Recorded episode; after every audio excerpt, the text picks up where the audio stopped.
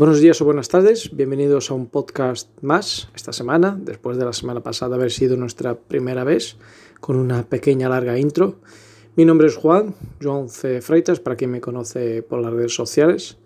Como bien hablamos en este canal de Cocinamos Fotografía, pues cada semana hablaremos un poquito de cosas interesantes y preguntas que podés tener en nuestro podcast. Esta semanita vamos a empezar un poquito desde cero casi, como me gusta iniciar tanto en tema de vídeos como para el tema del podcast. Eh, tipo de cámaras, qué cámaras usar. Hay mucha gente que muchas veces cuando va para comprar una cámara pues tiene dudas y nada mejor que esclareceros con un pequeño esclarecimiento, digamos así, sobre cámaras y todo lo demás. A ver, las cámaras ahí un poco va variando mucho, ¿vale? Desde la época del analógico, que pasábamos a las cámaras de carrete, no digitales, las manuales, todo lo demás, el procesado revelado que llevaba, digamos así, con los filtros, digamos así, los líquidos que llevamos en las bandejas, como antiguamente, pues todo eso ha cambiado muchísimo. Yo por suerte o desgracia me gustaría un día probar el revelado analógico, pero por desgracia, digamos así, nunca lo he probado, nunca lo he tocado con los químicos. Eh, yo entré directamente pues, de cabeza en la fotografía digital, que ya era lo más moderno en mi época, yo que soy del 84, pues ya pillé más la digital. Y bueno, sin embargo, me acuerdo de pequeño empezar con algunas cámaras de carrete, con, típico de cole, cuando vas por ahí, pues te llevas la camarita del padre y haces unas fotillos por ahí de carrete, luego había que revelarlas, aquello era carísimo, me acuerdo. Pero bueno, el digital vino a cambiar muchísimo eh, lo que es la fotografía y por lo que sabemos, digamos así, de lo que hemos visto en las nuevas cámaras que están entrando y todo lo demás, el digital también innovará muchísimo más dentro de unos años, saltará, dará el paso siguiente.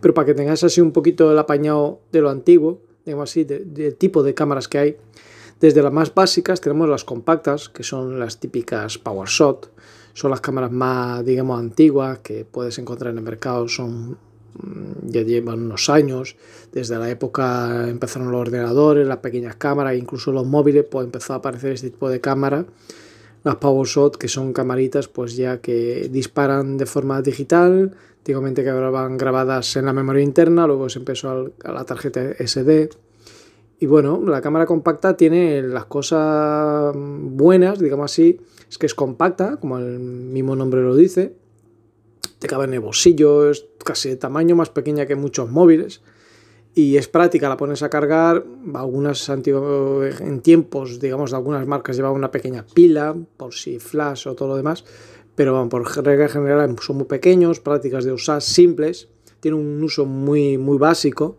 no te dejan, digamos así, modificar mucho parámetro de la cámara, es hacer la foto y ya está. Efectivamente, eso es uno de los, digamos, las cosas malas, que es el uso limitado en los modos. No tienes el modo Sport, modo manual, eh, prioridad de velocidad, prioridad de abertura. No, no hay como las cámaras más modernas, pero bueno, incluso los móviles. Pero bueno, es una cámara muy simple y muy usada de, de batalla, como yo suelo decir, de la gente que empezaba, el chaval que iba al cole una excursión, pues le dabas al chico la niña la cámara y que fotografiar, digamos así, la excursión se iba al zoo, por decirlo de alguna manera. Tenía un visor lateral, efectivamente, que se le llaman el visor directo, es un visor que tú miras, algunas de ellas, tú miras y no ves, eh, digamos, la flor, pero cuando disparas ves que la flor está algo movida. Entonces es un visor lateral, no está centrado, digamos así, en la lente. Entonces se suele decir que lo más fácil en estas cámaras era que ya de las últimas pues acaba en la pantalla, digamos así, digital. Tenías casi siempre una pantallita digital más pequeña, más grande, depende del modelo, claro está. Y tú básicamente eso serviría para encuadrar por la pantalla digital. No usa nunca un visor, un visor, nunca mira por el, por el visor directo que tenía la cámara o no arriba, ¿vale? Muchas de ellas eh, lo tenía de forma lateral. Las últimas ya las estaban haciendo de una forma más mm, correcta, digamos así, dejar ese visor lateral justo encima de la lente. Lo que el mismo efecto, no es un encuadre 100%, digamos así, porque claro, estás mirando por encima de lo que tú vas a disparar, la lente la tienes por debajo. Entonces, al final había siempre una descompensación en el encuadre.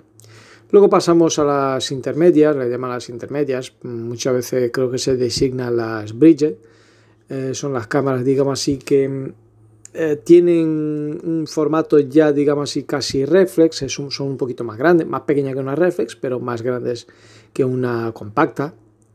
Ya tiene un cuerpo, un agarre que puedes agarrar mejorcito, la cámara. Eh, claro, no tiene lentes intercambiables, son inferiores a la reflex, pero son aquellos tipos de cámaras que no, tiene, no puedes intercambiar el lente. Sin embargo, tiene una gran ventaja que esos lentes, esas cámaras, últimamente, ya de las últimas más generaciones, traen unos lentes que tienen un zoom muy elevado. Tanto te puede ir de un 12 milímetros, un 24, hasta un 100, hasta un 200, hasta un no sé, un 500. No, no estoy muy dentro del tipo de lentes que hay, pero sé que hacen unos aumentos abismales. ¿Vale? En el tamaño, pues eso, un poquito más grande que las compactas, varía un poco, pero bueno, de modelo para modelo, de marca para marca, de, cámaras. Tiene un sensor mejorado, claro, al ser más grande el sensor pues lo, lo tiene un poquito más trabajado, es más, más grandecito. Claro, al ser un sensor más grande, te habla directamente, al ser un sensor más grande, te dice directamente mejor nitidez, mejor calidad, más píxeles, eh, al tener más píxeles puedes efectuar ampliaciones más grandes que con las compactas, digamos así, vas a un 10x15, una 4, una 5 y no te pasares más, porque al final está un poco limitada. En este tipo de cámaras no, traen más megapíxeles, entonces puedes generar ampliaciones de A4, a 5 sin problema ninguno y perfectamente ponerlos en una moldura en tu casa, sin pérdida de calidad, de, calidad perdón. Eh, tiene muchas de ellas, pues ya traen efectivamente el modelo manual, el modo manual, otros parámetros también de prioridad de velocidad, apertura, mm, tiene modo macro, modo retrato, esos típicos modos que tenemos, podemos ver en las cámaras reflex más arriba. Entonces ya vienen más bien preparadas estas cámaras para eso. Lo que al tener esos modos, pues quieras o no, el modo manual sobre todo, ya te abre un poquito más la mente a la fotografía y entras más de lleno, de cabeza, digamos así, lo que es la creatividad y todo lo que genera la fotografía en sí, lo que es la fotografía, tocar todos los parámetros que tú mismo lo puedas manejar, los parámetros de ISO, diafragma eh, y velocidad y todo lo demás, ¿vale? Lo malo, pues dicho que tiene las lentes que no son intercambiables, traen de igual manera un visor mm, lateral, un visor directo, digamos así, porque al final eh, no es una reflex y entonces no funciona como una reflex por un efecto de espejos. ¿Vale? No funciona un efecto de espejo, digamos así, es es digital eh, la captura, entonces no pasa, pasa de la lente directamente al sensor, no pasa por unos espejos que tú estás viendo por el visor directamente, ¿no? Entonces se le llama el visor directo, que casi siempre o es arriba o lateral, pero en estas cámaras ya más modernas, la Bridge, y ya te lo traes siempre, casi siempre la mayoría de ellas arriba, para que tengan lo más apurado posible el encuadre. ¿Ok? Pasamos directamente pues, a las cámaras reflex, luego ya se va evolucionando, se vamos subiendo siempre de patamar constantemente. Las reflex o DSLR ya son, digamos así, el topo eh, amateur, profesional, el estándar ya para arriba, ¿vale? Dentro de Dentro de las cámaras reflex o las DSLR, como las queréis llamar, hay varias marcas, igual es lo mismo, hay muchas marcas que trabajan este tipo de cámaras. Claro, al ser una cámara mucho más grande que una intermedia, pues al final, quieras o no, tienes un mejor sensor, un mayor sensor, un mejor sensor. las cámaras están más bien preparadas, tienen más megapíxeles, tienen más nitidez, calidad y todo lo demás. Al final da para generar muchas más ampliaciones que una intermedia. Las lentes, pues sí son intercambiables. En este tipo de cámaras, las reflex y las DSLR, mm, sí son, la mayoría de ellas, todas, digamos así, son intercambiables. No conozco ninguna que no puedas intercambiar. Digamos así, lo malo de algunas de ellas es que, claro, tienes que comprar de la misma marca o compatibles con el modelo, la marca de tu cámara para adaptar, porque de marca para marca de cámara cambia el formato de encaje de la misma lente. Pero bueno, hay adaptadores y las marcas eso lo tienen bastante bien asimilado.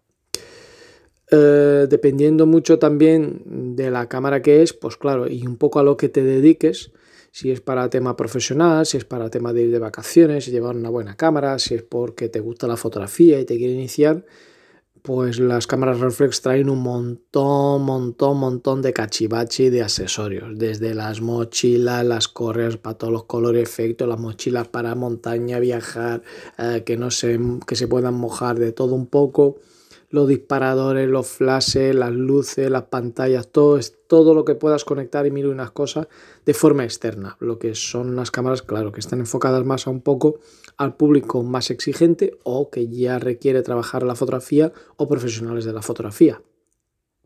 El visor reflex, como el mismo lo dice, es reflectido, ya tiene un efecto de espejos que refleja directamente lo que ve la lente, refleja en el prisma de los espejos y tú lo ves directamente por donde lo miras. Claro que en el momento que disparas, se levanta el espejo y al levantarse el espejo para dar paso a esa entrada de esa luz y esos colores al sensor, em, tú dejas de ver en el momento, pero vamos, son milésimas de segundo o segundos o minutos, depende si haces una larga exposición que no ves por ese visor, porque el espejo levanta en el momento de hacer la fotografía. Pero por regla general son milésimas de segundo lo que levanta el espejo, rebote el espejo para hacer la foto. Desde la básica a las profesionales, como lo hemos dicho, el precio, por lo mismo, las cosas malas, será o no, depende de lo que cada uno se dedique para quien la quiera la cámara. Por eso suelo decir que hay, muchos tipos de cámara para todos, los bolsillos, para todos los bolsillos, por eso mismo, porque depende para lo que, qué uso le vas a dar a la cámara. Que lo, como solemos decir, muchos fotógrafos dicen, ah, mi cámara es mejor que la tuya. Dice, no, la mía es mejor que la tuya, ¿no? ¿Por qué esta marca? ¿Por qué esta otra? ¿Por qué este lente? No, no olvidaos. Eso al final es lo que tú te sientas cómodo, estés bien, estés dispuesto a gastar y al final también es, eh, digamos así, eh, lo, el uso que le vas a dar. Hay marcas que están más enfocadas para el deporte, hay otras marcas que están más enfocadas para fotografías de productos y grandes ampliaciones. ¿A qué te vas a dedicar? ¿no? Un poco así. Lo malo de las reflex, pues sí, es el peso, a ser una cámara más corpulenta, muchas veces mismo las eh, más básicas ya vienen selladas contra el agua, las salpicaduras de agua, una chubasquita que le caiga, algo así, entonces todo eso es un peso añadido, el tamaño es más grande, claro, el cuerpo de la reflex se mantiene. A día de hoy que estamos haciendo este podcast ya hay reflex con cuerpo casi de mm, y los parámetros internos digitales, pero han mantenido cuerpos reflex por H más B, por tamaño de sensor, por características electrónicas del producto dentro, por no han podido, digamos, encoger el tamaño de la cámara y porque muchas veces yo soy partidario y no me gusta una cámara pequeñita en la mano, me gusta una cámara grande, no digo el pesado, digo grande para que yo pueda agarrar con la mano y tener seguridad a la hora de sujetar, no que sujete una cámara con tres dedos y ya está. ¿no? El precio efectivamente puede ser una desventaja para mucha gente o no. Hay desde packs simples de la cámara, mochilita, un trípode, un lente desde 500 euros hasta cámaras de 8.000 euros. Entonces va un poco en función de cada uno de las necesidades. Eh, complejidad, pues la complejidad, claro, es que al final el modo manual, digamos así, eh, te da mucho más ventaja.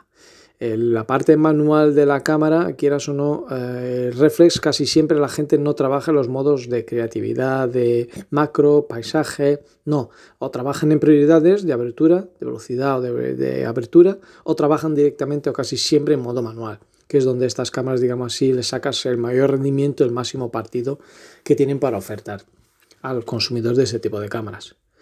Luego damos el salto, si damos ya un salto más grande que las reflex, hay la otra gama, digamos así, que es la gama de medio formato. Las cámaras de medio formato, como las conocidas Hasselblad, digamos así, son cámaras grandes, cuadradas, muchas de ellas. Ahora ya las están haciendo más adaptadas a la mano, pero eran cámaras muy cuadradas, muy cuadriculadas, digamos así. Son completamente desmontables desde el visor, el lente, el cuerpo se divide en dos o tres partes, la batería, puedes añadir, puedes quitar. Claro que cada sección de esa, cada parte de esa eh, es una barbaridad lo que cuesta, ¿no? Tiene un sensor grande, como el mismo nombre lo dice, son sensores de medio formato. Son por generalmente cámaras pues que da para hacer unas ampliaciones enormes. Al tener un sensor tan grande, la nitidez, la calidad es todo abismal. Es, es otro mundo, como yo suelo decir está efectivamente hechas para profesionales, muchas veces profesionales de la publicidad y composiciones, digamos así, bodas también, pero en pequeños books así, algo de moda muy concreto en que se haga. Por ejemplo, yo conozco un fotógrafo eh, que hace fotografías para Vogue y él fotografía con Hasselblad, el tema de moda, de modelos, pero claro, él llega, monta todo el escenario, va con 40 tíos, 5 flashes, mete la modelo en una piedra salpicando de agua constantemente de Riachuelito, demasiado del mar, y él hace una foto, digamos así, dispara y la foto está hecha. ha conllevado mucho trabajo, mm, digamos así, anteriormente, de estudio, de localización de todo y de planear la fotografía, pero claro, esa foto luego él la va a vender a un precio abismal. La calidad, por la calidad lo hemos dicho, claro, al tener mucha calidad y todo esto, pues es de gran valor. Claro, es una cámara que tiene un valor muy elevado. Cámaras de estas que pueden costar 40.000 euros, de 40.000 euros para arriba casi. Habrá más baratas ahora, pero son cámaras de gran valor. Por eso digo, depende realmente en la necesidad de cada uno para qué necesita la cámara. Fundamental, ¿no? Eso va en función de cada uno. Si quieres para irte de vacaciones a Mallorca y hacer cuatro fotos una vez al año, pues no te recomiendo una reflex, te recomiendo o una PowerShot o el móvil, que muchas veces hoy en día los mismos móviles ya graban en 4K y todo lo demás y están muy bien preparados con muchos píxeles, o una Bridget normal, que ya te deja generar alguna creatividad. Los móviles de igual manera muchos de ellos hoy en día, ya los más profesionales, los móviles más caros, como yo suelo decir, pues ya te traen el modo manual y todo lo demás. Entonces puedes cambiar muchos parámetros. Pero yo no soy partidario mucho de los móviles. No es que no tenga nada contra los móviles, me parece muy bien la gente que trabaja con móviles, pero no es lo mismo en muchas situaciones para muchas cosas. Pero yo lo dijo, ahí lo dejo, perdón, allá cada uno. En esta parte de las cámaras eh, quiero insertar un poquito, se va a alargar un poquito más el podcast, pero bueno, quiero insertar un poquito el tema del cuidado de las, con las cámaras. ¿no? Yo muchas veces hago mucho hincapié en esto, en los cursos y talleres que he dado, hago mucho hincapié en la limpieza de las cámaras, es muy importante, porque yo suelo decir siempre, te has gastado dinero en una cámara, un lente que vale muchos cientos de euros, y lo tienes ahí guardado en la mochila y lo coges de año a año y poco más. Porque yo digo que está un poquillo así dejado y eso hay que tener mucho cuidado porque esas cosas se estropean. No es que lo compres que te valga 2.000 euros y luego dices, bueno, pero no se va a ensuciar. No, se ensucia siempre y se mancha y puede generarte muchos problemas en un futuro. Entonces yo creo que las cosas más fundamentales cuando compras una cámara de esta, aparte de la mochilita o el transporte, digamos así, eh, fundamental es un kit de limpieza. Eh, hay muchos kits de limpieza que lo puedes encontrar por Amazon, por tiendas de, mm, de ópticas. Las tiendas de ópticas yo os recomiendo mucho a través de los cursos que, que he dado algunas veces. Les llevo de regalito muchas veces el kit de lente de limpieza, que es el típico pañito de gafas, y el líquido para las mismas lentes, las gafas. Muchas veces sirve eso. Yo muchas veces también recomiendo mucho limpiar las cámaras con Dodot típico dos, simple dos, no hace falta irte a productos muy caros, hay productos carísimos que te que limpian directamente las cámaras muy bien, lo que tú quieras, muchas marcas, caras, carísimas y hace el mismo efecto. Tú cuando ves el producto te huele alcohol rebajado en agua, es lo que es. Entonces al final muchos fotógrafos como yo que llevan muchos años en esto, pues te adaptas y sabes lo que es bueno, lo que es malo. Entonces yo muchas veces cuando vengo del campo de fotografía de naturaleza, le doy con un dodo tanto a los trípodes como a la mochila, y luego cojo un dodot limpio, claro, para darle tanto a la cámara y a la lente un poco superficialmente por fuera, no, no internamente, por fuera, ni a las lentes. A las lentes sí le doy con el kit de limpieza de lentes normal o alguno que compres especial para cámaras y va perfecto. Recomiendo también siempre, siempre, siempre, siempre, que es algo muy fundamental. Yo no me gusta dejar mi cámara a nadie, digamos así, porque me han enseñado siempre desde un principio, cuando le dejas a la cámara a alguien, que me puedes dejar tu cámara, sí. Lo primero que tienes que hacer es darle la cámara en la mano y pasarle la correa envuelta el cuello. Entonces es muy fundamental que la cámara tenga siempre su correa. Ellas vienen con correa, pon la correa porque la correa es muy ventajoso. Ya la básica, no digo las correas nuevas que hay, bandoleras, no. Ya digo las simples correas que viene con la serie de la cámara es importante tener siempre la correa porque en algún momento te tienes que agachar, moverte, soltar las manos para coger algo, beber agua, lo que sea. Llevar la correa a la cámara es muy importante y muy fundamental a la hora de cuidar tu material para no tener que dejarlo en el suelo, se te cae sin querer, por lo menos la tienes agarrado de la muñeca o del cuello, digamos así, por la misma correa. Ok, una de las ventajas también eh, que yo digo siempre eh, es revisar, revisar un poco eh, una revisión, digamos, anual, depende un poco de persona para persona, si vas mucho a la playa, si no vas mucho a la playa, que ahora lo diré más adelante el por qué. Eh, eh, hacer una pequeña revisión, digamos así, una vez al año, una vez cada tres años, depende si no usas mucho la cámara, a un especialista, digamos así, a una persona, un técnico, yo de aquí de Badajoz, Extremadura, España, ¿no? yo lo mando mucho a un técnico de Cáceres, ¿vale? Una persona en Cáceres que me limpia la cámara o el sensor o las lentes cuando tengo un problema o tengo hongos en la lente, lo que sea.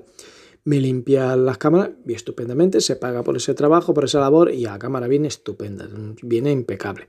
Si se estropea el botón disparador, la ruletita, algo dentro, se me ha roto una vez un, la cortinilla, lo han cambiado perfectamente sin problema ninguno. Todo eso tiene arreglo y hay un mantenimiento luego del motor de enfoque muchas veces de la lente, todo demás, todo eso son desgaste que puedes mejorar, limpiar o arreglar si se te rompe, ¿vale? O hacer un mantenimiento con el tiempo, no dejarlo ahí. Hay un apartado siempre que pongo que es en casa después de las vacaciones. Entonces, cuando la gente, los talleres, siempre les digo lo mismo. Digo, en casa después de las vacaciones, ¿qué significa esto? Que cuando vengas de vacaciones con tu cámara, o cuando no estés usando tu cámara, cómo la guardas en casa. Yo no, la recomiendo, pero bueno, últimamente yo peco también y lo estoy haciendo, pero porque yo también toco mucho la cámara a diario, digamos así, sea una mochila, sea otra, para trabajo.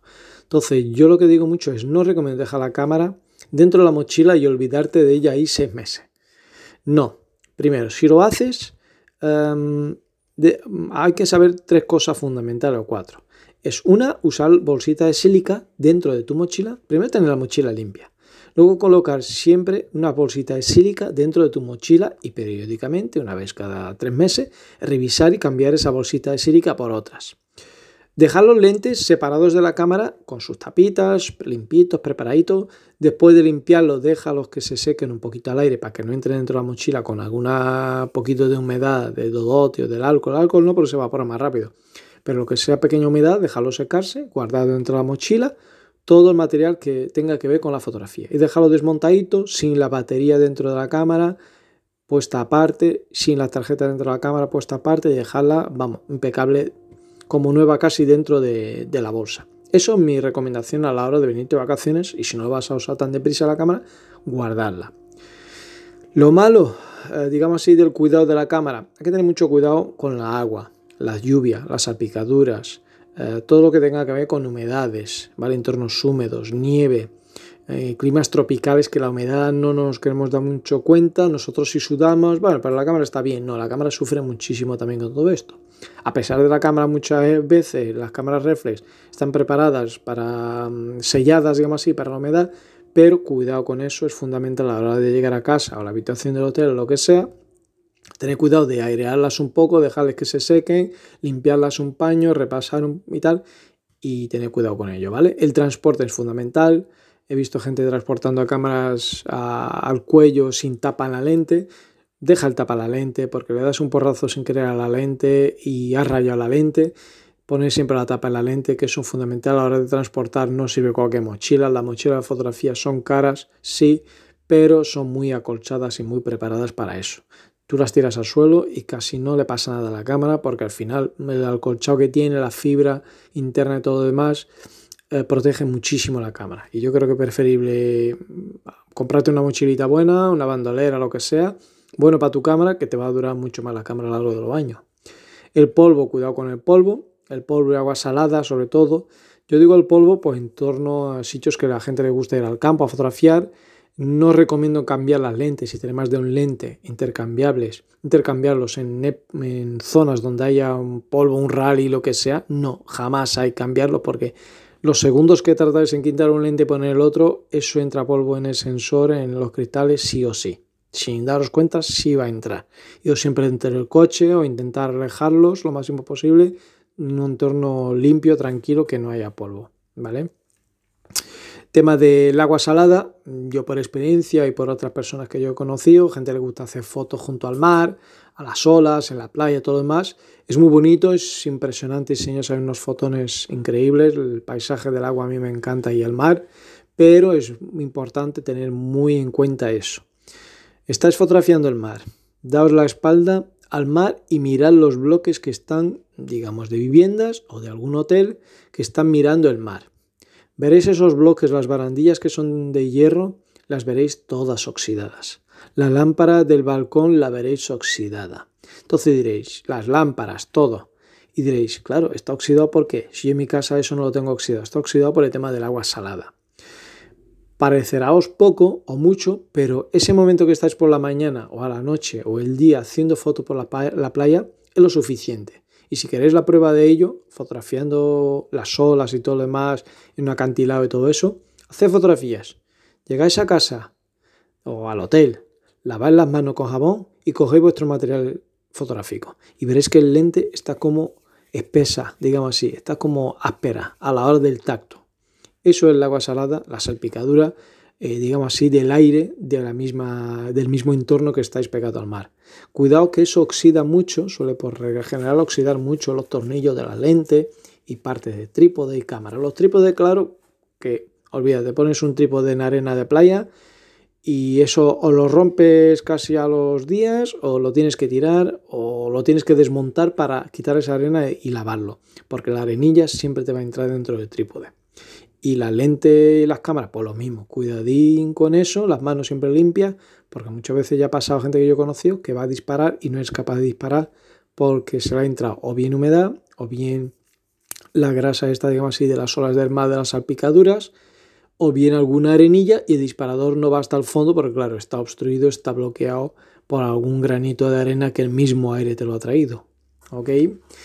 Nada, por último ya en tema de las cámaras, cuidado a la hora de fotografiar con las cámaras. Las cámaras pues sí están preparadas para un entorno, cualquier entorno, pero no recomiendo nunca fotografiar a menos 10 grados ni a más de 45 porque las cámaras sufren muchísimo con tanto eh, mucho frío o mucho calor. Yo tengo por constancia de varias gente que ha fotografiado a menos 10 grados en la nieve y a menos 10 grados pues la cámara dejó de funcionar o no se encendía.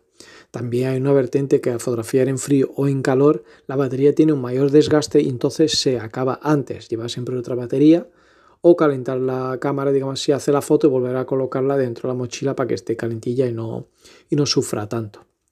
En calor lo mismo, Cuidado con los entornos muy calurosos, no es nuestro caso aquí en España, bueno, sí es, pues aquí hay cuarenta y tantos muchos días, pero sobre todo a la hora de guardar material y dejarlo dentro del coche, muchas veces en el maletero del coche en días de calor, no hace falta que haga mucho calor, basta un día normal de primavera que haga calor, dentro del coche la temperatura es mucho más elevada que en el exterior. Entonces muchas veces las cámaras sufren mucho dentro de la, del maletero, digamos del coche, que es donde está más escondido, y sobre todo la batería. Si lo hacéis, en algún caso, quitarle siempre la batería, porque lo primero que os puede pasar en todos los momentos será que reviente la batería. Y preferible reventar una batería fuera de la cámara que dentro de la cámara. La batería siempre la podéis sustituir en una cámara pues más complicada, más caro. Esto ha sido todo por hoy. Tenemos un podcast, este primer podcast de una temática súper largo, pero bueno, espero que os haya gustado y os haya abierto un poquito la mente en el sentido de lo que es esta primero intro por el tema de, tema de cámaras, que muchas veces la gente siempre tiene dudas en qué elegir, qué no elegir, y los cuidados, sobre todo este, estos últimos, a tener para los que ya incluso tenéis cámara y os gusta la fotografía y cuidar el material. ¿Ok? Nos vemos la semana que viene en otro podcast. Ya sabéis, seguidme por las redes sociales, dejadme algún comentario si queréis, alguna duda. Tendré mucho gusto en contestaros y nada, aquí os dejo. Muchas gracias, hasta luego.